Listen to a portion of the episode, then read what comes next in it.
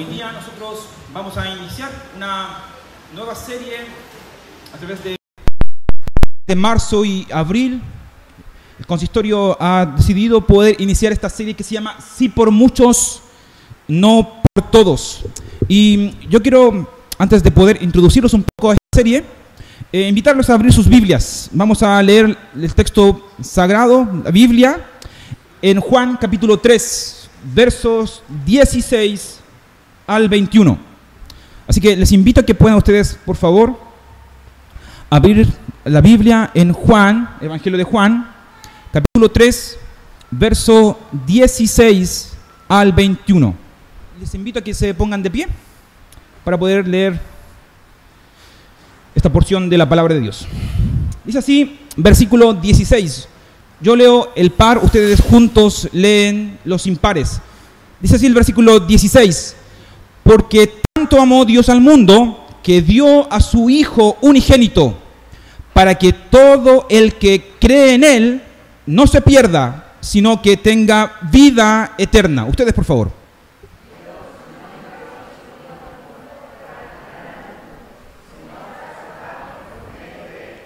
Versículo 18 dice así, el que cree en Él no es condenado, pero el que no cree ya está condenado por no haber creído en el nombre del Hijo unigénito de Dios.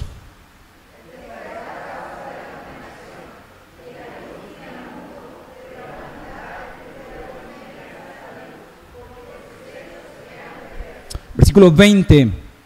Pues todo el que hace lo malo aborrece la luz y no se acerca a ella por temor que sus obras queden al descubierto. 21.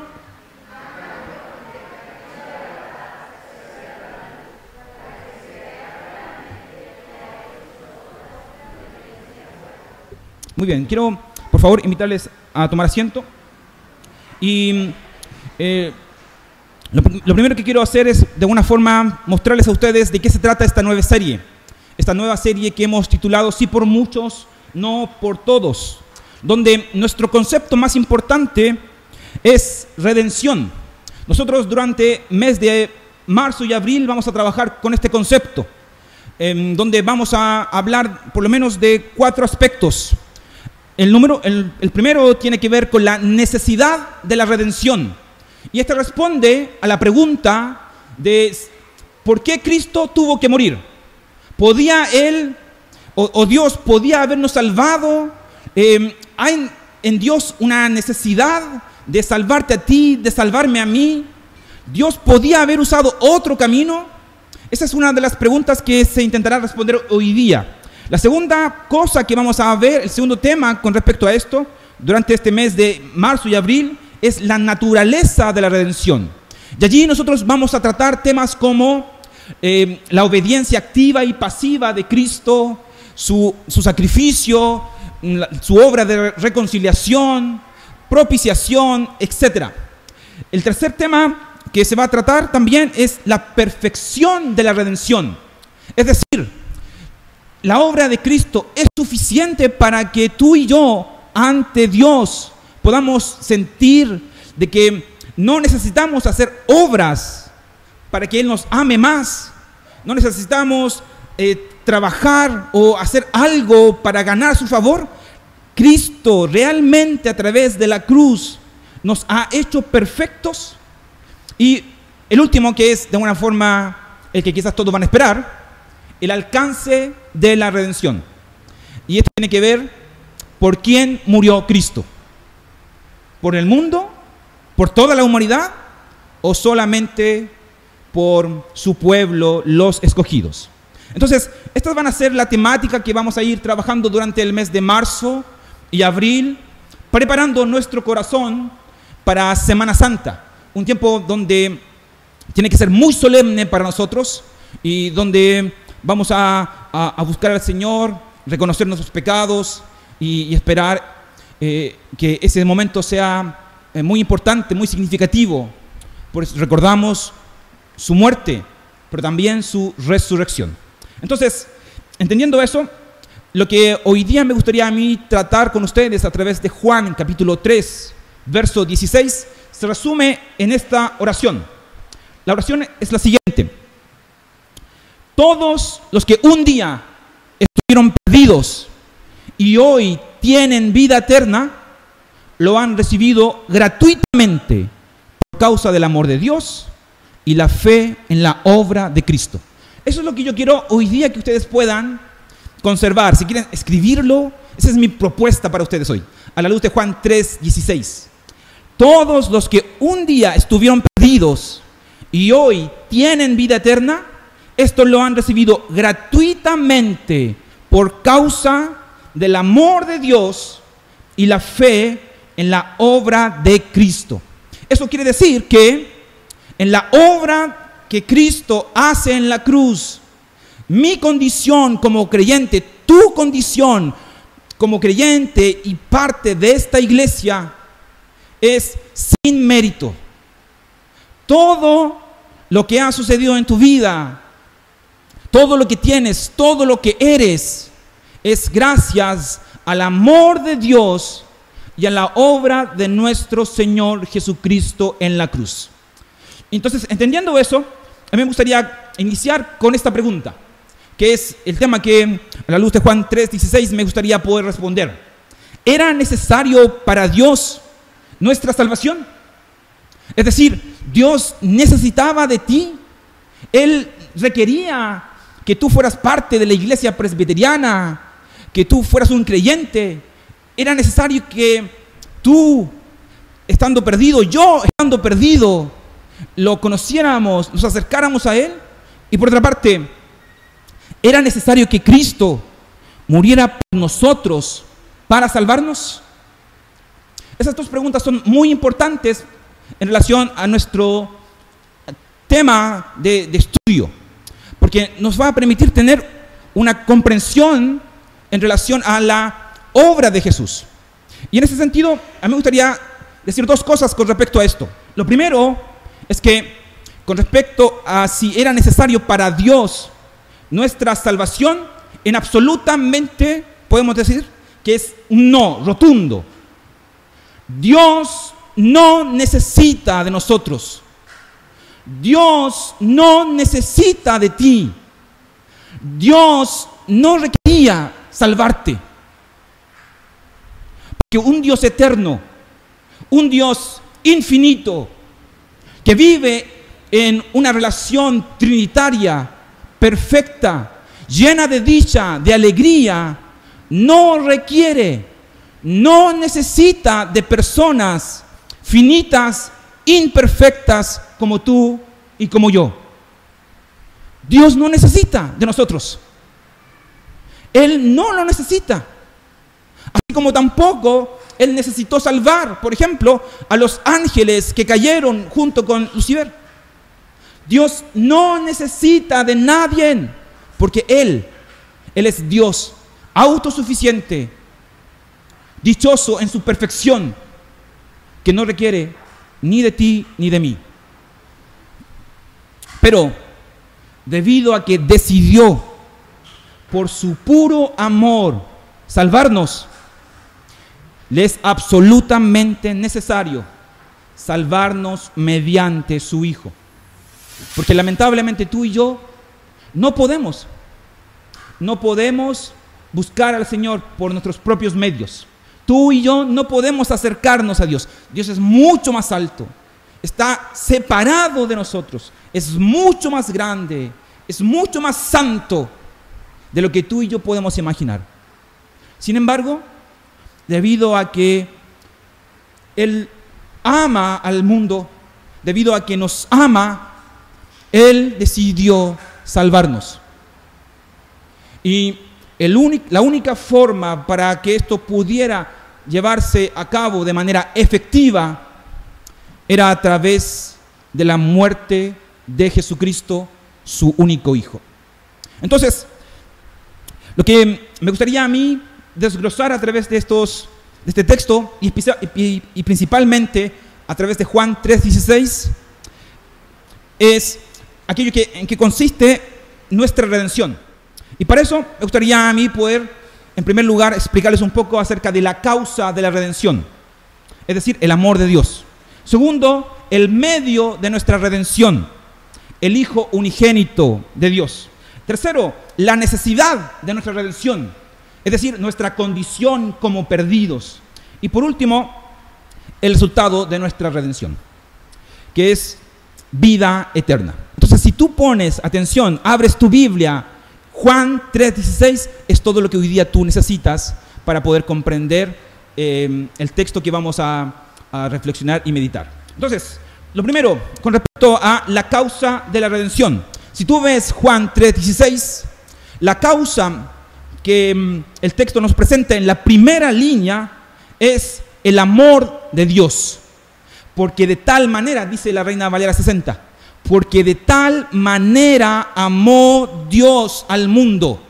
Allí está todo. Es en Dios, no en nosotros, donde nace el propósito, la causa primaria de nuestra salvación. Y esto se define a través de este sentimiento, amor. Dios te ama. Yo no sé cuántas veces te, te repites esa verdad, cuántas veces recuerdas esa verdad. Pero es una verdad muy profunda cuando tú comprendes quién es Dios y quiénes somos nosotros. ¿Por qué somos salvos? ¿Por qué somos hijos? ¿Por qué somos creyentes? No es por nuestras capacidades o habilidades, es porque Dios nos ama. Dios nos ama. Eso debería ser suficiente para que cada mañana al, levantarte tú deberías tener ánimo, gozo, alegría, porque la persona más importante del universo, el que creó todas las cosas, te ama. Te ama. ¿Te das cuenta? Y en ese sentido, ¿cómo se ve el amor de Dios? En una ocasión, no recuerdo si se le pregunta a San Agustín o San Agustín haciendo un monólogo, él pregunta cuál es la apariencia, cuál es la apariencia del amor. Y él dice lo siguiente, el amor tiene manos para ayudar a otros, pies para apresurar, pie para apresurarse hacia el pobre y necesitado, ojos para ver la desdicha y necesidad, oídos para oír los gemidos y tristezas del hombre. Así es, dice San Agustín, cómo se ve el amor. Y posiblemente cuando él expresaba esto, él lo que estaba más que todo intentando hacer era incentivar a las personas que estaban allí cerca de él, diciéndoles de que el amor tiene que ver mucho contigo, mucho conmigo. Tú eres quien tiene pies para ir hacia el necesitado, oídos, ojos, ojos para poder ver la necesidad, oídos para escucharla.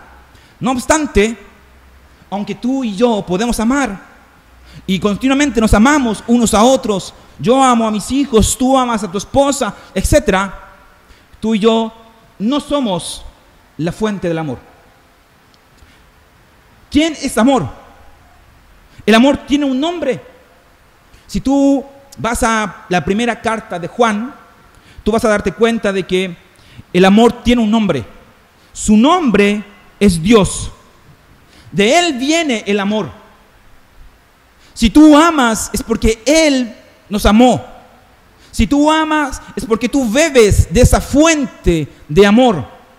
Y ese amor de Dios, como dice esta primera carta, se manifiesta a través de la obra de Jesucristo, nuestro Salvador, cuyo amor, dice Juan, en el capítulo 3, verso 18, es un amor no de palabras hacia afuera, sino que es un amor de hechos, un amor de verdad. Entonces, lo que me gustaría primero que todo enfatizar es que la causa de la redención es el amor. Por consiguiente, si esto es verdad, a mí me gustaría poder preguntarte, ¿por qué dices tú que Dios no te ama si Él ha dado a su Hijo por ti? ¿Por qué dices tú que Dios se ha olvidado de ti si Él ha expresado su amor de una manera que tú y yo ni siquiera podemos comprender. ¿Por qué cuando nosotros estamos frente al sufrimiento nos convertimos en creyentes de cartón, pensando que Dios nos ha abandonado? ¿Por qué? ¿Acaso Él no nos ha dado a su Hijo y como dice Romanos 8, con Cristo todas las demás cosas? Dios te ama. Y y aun cuando Él te ama, obviamente eso no significa que no vas a sufrir. Hay un poema que me gustaría leerte que mm, encontré durante la semana y que dice así, Dios no ha prometido cielos siempre azules, sendas regadas con flores, toda nuestra vida. Dios no ha prometido sol sin lluvia, alegría sin tristeza, paz sin dolor. Pero Dios ha prometido fuerza para el día, descanso del trabajo, luz para el camino, gracia para las pruebas, ayuda desde arriba, simpatía infaltable, amor que no muere. La causa de la redención es que Dios te ama. Es el amor de Dios. Segunda cosa que quiero yo mostrarte. Mira Juan 3:16 de nuevo. ¿Cuál es el medio de la redención? Y en este texto claramente se, se observa de que el medio por el cual tú y yo somos salvos es Jesucristo, la obra del unigénito Hijo de Dios. Dijo una, una, vez una persona que hay tres medidas que podemos aplicar a los regalos que recibimos y que nos permiten aquilatar debidamente el valor de tales regalos. Yo no sé si tú estás de, de cumpleaños o vas a estar pronto de cumpleaños, pero observa estas, estas tres medidas con respecto a los regalos. Número uno, nosotros comúnmente para poder evaluar un regalo observamos su valor intrínseco, es decir, lo, lo, el, lo que, el valor que te tiene, el costo. Número dos, la motivación que impulsó eh, darnos este regalo, este amigo, familiar, etc. Y número tres, la utilidad que, que nos proporciona, es decir, ¿para qué es útil? Comúnmente esta es una buena medida para poder evaluar eh, qué tan provechosos serán nuestros regalos.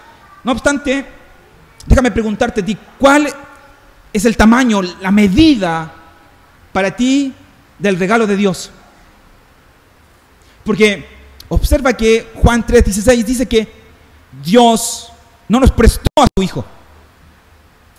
Dios no, no envió simplemente, Él nos dio su Hijo. Él está con nosotros. Hoy tú y yo somos hermanos de Él porque Él nos ha salvado, somos parte de su familia. Él nos dio a su único Hijo. Él nos dio lo más precioso. Y la forma en que nosotros podemos de alguna manera dimen, dimensionar sacrificio de Dios es a través de este término unigénito. Es decir, lo que Dios nos dio no era algo que le sobraba. Él podía tal vez haber enviado ángeles. Él podía habernos dado cualquier otra cosa preciosa y tú y yo hubiéramos estado conformes. Pero Él nos dio su único, único y más valioso, único hijo.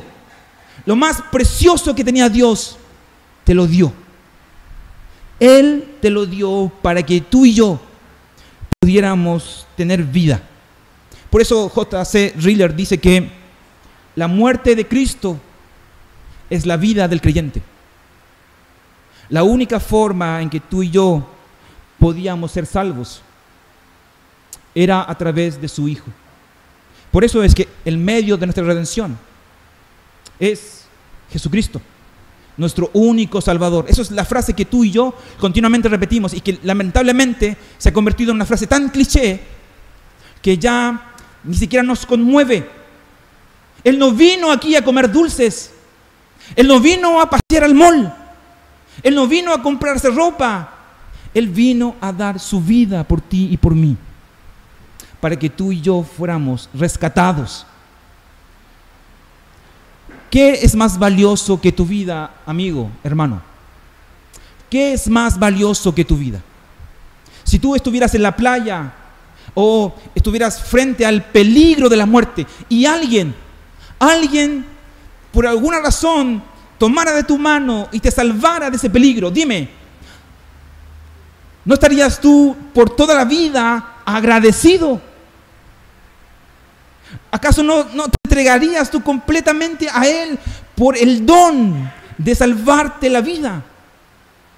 Ese es Jesucristo. El medio por el cual tú eres salvo no son tus cualidades, no son tus capacidades, es Cristo. Cristo y nadie más que Cristo. Tercero, la necesidad de nuestra redención. Y aquí yo quiero comenzar con un libro. No sé si tú alguna vez te has sentido perdido. Em, creo que en una ocasión yo les conté la historia que tuvimos con mi familia cuando íbamos de un cumpleaños en una neblina muy, muy potente, no, logramos ver nada hacia ninguna parte. Yo no sé si tú alguna vez te has sentido así, desorientado, perdido. Este libro de Albert, Albert Camus, La peste, es un libro que relata una historia de una ciudad donde está condenada a la muerte. Y el texto nos relata una, una, una idea poco común, digámoslo así. La ciudad conoce de que va a morir. Y cuando ellos entienden que están condenados, lo primero que sienten es horror, miedo, espanto. Pero luego, mientras tanto, ellos van asimilando esta situación, ellos comienzan a olvidar que van a morir. Y la forma en que ellos lo hacen es a través de la dedicación al placer ellos comienzan a distraerse de su condición y comen y beben porque saben que mañana van a morir. Muchas personas hoy día están en esta condición, perdidos. Y piensan de que echándose una siesta, durmiendo un ratito, luego cuando despierten el problema será solucionado. Muchos piensan de que esta situación de estar perdido no es algo muy, muy relevante. Sin embargo, el texto nos dice que una de las necesidades de por qué Cristo tiene que venir a este mundo es porque tú y yo estuvimos perdidos. Porque el mundo que no cree en Cristo está perdido. ¿Y qué significa estar perdido? Estar perdido significa, según Juan 3:16, estar separado de Dios. Por eso es que Él envía a su Hijo para acercarnos, para reconciliarnos. ¿Qué significa estar perdido? Significa estar muerto, muerto. Por eso es que Cristo, al venir al mundo, Él viene a darnos vida eterna. ¿Qué significa estar perdido? Significa estar condenado. Y por causa de eso, según el versículo 36, todos aquellos que no están refugiados bajo la roca de Cristo, bajo la cruz de Cristo, lo que hoy día experimentan es una constante presión o permanencia de la ira de Dios. Toda la, felicidad fuera de Cristo es una ilusión. Porque sin Cristo todos seamos perdidos. Sin embargo, como dice eh, el texto, el perdido prefiere las tinieblas y aborrece la luz. Ellos prefieren engañarse y disfrutar. No obstante, esa condición no cambiará a menos que nos aferremos al medio que Dios nos ha dado para dicha redención, es decir, Jesucristo. Por eso, ¿te das cuenta lo terrible que es estar perdido? No hay esperanza. No hay forma de escapar de dicha condición. Yo sé que quizás esto tú lo has escuchado ya muchas veces. Y eso lamentablemente produce que estas palabras ya casi ni signifiquen nada para ti. Para ti que dices creer en Cristo. Para ti que piensas de que tu vida está segura. No obstante, mira hacia tu compañero. Mira a tu familiar. Piensa en tu vecino. Piensa en tantas personas que hoy tienen contacto contigo y que están en esta condición. Perdidos. Que si no conocen, si no creen en Cristo como su Salvador, no verán la vida, sino que la ira de Dios está sobre ellos. Por último, el resultado de la redención. Esto solamente es para aquellos que han depositado su fe en Cristo como su Salvador. Y esta es la vida eterna. En una ocasión un predicador dijo lo siguiente. Él quiso imprimir un cartelito y em, que los feligreses pudieran llevárselo a sus casas y ponerlo en la pared. Y el cartelito decía lo siguiente, comprender bien el valor de estas palabras, dice él. Un Dios, dice el cartelito, un Dios que te mira y a quien sirves tan mal. Dos, un momento que se escapa, del que sacáis tan poco provecho. Tres, una eternidad. ¿Qué te espera a la cual das tan poca importancia? Observa lo profundo de esto. Comúnmente tú y yo pensamos, ¿cómo es que vamos a morir? O más bien, lo que tú y yo continuamente nos preguntamos es, ¿cuándo vamos a morir? ¿Dónde vamos a morir?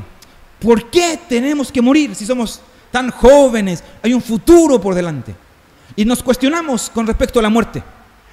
No obstante, la Biblia lo que busca responder es el cómo tú vas a morir. Y con respecto a la muerte, solo hay dos, dos posibilidades. Una es morir en tus pecados. Dos es morir en Cristo. Lamentablemente, en el tiempo en el que vivimos, de alguna forma hemos pensado que morir significa automáticamente irse al cielo. Eso es una farsa para aquellos que no creen en Jesucristo como su Salvador. Y por otra parte, muchos piensan que aunque disfrutemos durante toda esta vida y lleguemos a morir, tenemos la opción del purgatorio. Y de esa forma podremos purificar nuestros pecados y entrar al reino de los cielos, dice el, católico romano. Sin embargo, la Biblia nos expresa a nosotros de que así como hay una sola vez, una sola muerte, así también un solo juicio. No hay segundas oportunidades. Por eso, pensar en redención es pensar en vida es pensar en la eternidad. ¿Cómo es que tú logras la vida eterna? No lo lograrás a través de tus buenas obras. No lo lograrás viniendo aquí a la iglesia todos los domingos. No lo lograrás participando de un crece. No lo lograrás teniendo un cristianismo lai. Cuando quiero, cuando tengo necesidad, cuando tengo problemas. No, Tú necesitas ser hijo. Tú necesitas a Cristo. El único que puede defenderte del fuego eterno es Jesucristo. El único que puede cambiar tu condición de muerte eterna a vida eterna es Jesucristo. Sin embargo, ¿es la vida eterna una prenda de mucho valor para ti? Valoras lo que Cristo ha logrado en la cruz. Entiendes de que tu tiempo aquí es muy limitado y que hay una eternidad por la cual tú un día, si has creído en Cristo como tu Salvador, disfrutarás. Tú no estás hecho para este mundo. Tu vida está hecha para la eternidad. Conclusión. Permítame concluir con las siguientes palabras. Primero, lo que tú eres hoy es un regalo de Dios. Lo que tú haces es un regalo para Dios. Si tú eres hoy día un creyente, estás en una iglesia, todo lo que tú estás haciendo hoy es simplemente una muestra de tu amor hacia Él. Por tanto, piensa, ¿cómo es que hoy día vives creyente? ¿Cómo es que estás relacionándote con tu Padre? ¿Cómo es que estás sirviéndole? ¿Es Él tu prioridad? Él te ha dado todo lo que tú eres a través de lo que tú haces. ¿Estás mostrándole su amor? Hay un hombre muy antiguo llamado Crisóstomo que decía lo siguiente, el calor hace que todas las cosas se expandan y el calor del amor siempre hará que se expanda el corazón de una persona. Juan 3:16 es una manifestación de ese amor. ¿Qué es lo que busca Juan 3:16 producir en ti? Que tu corazón se expanda, que tú ames más a Dios, más a Dios, porque es el amor el que va a llevarte a ti a la consagración. El amor va a ser el que va a apartarte del pecado. El amor hacia Dios va a hacer que tú odies el mal. El amor y la obra de Cristo tiene que ser lo más importante para ti. No debería tú y yo ensanchar nuestro corazón y, decidir una vez por todas, yo voy a consagrar mi vida al Señor. Voy a amarle como Él me amó. Voy a sacrificarlo todo para Él. Voy a obedecerle. Voy a dedicarme a, a Él, a su obra, a su servicio. Es el amor, no el miedo, lo que debería impulsarte hoy estar aquí. El amor de Dios. Que nuestra oración sea que el Señor no nos permita el ser creyentes insensibles e ingratos. En una ocasión mi madre me dijo que hay personas que crían cuervos y los cuervos le sacan los ojos. Yo espero que nuestro Padre Celestial, en medio de nosotros, no tenga cuervos, sino hijos hijos que lo amen y que estén dispuestos a amar a los demás como Él nos amó. Esta es la causa, el medio, el resultado de la redención. Cristo vino a morir en una cruz. Lamentablemente no por todos, pero sí por muchos. Y tú puedes ser parte de estos muchos. ¿Estás amando al Señor? ¿Estás amando como Él te amó y se sacrificó por ti? Que Dios os bendiga. Vamos a orar.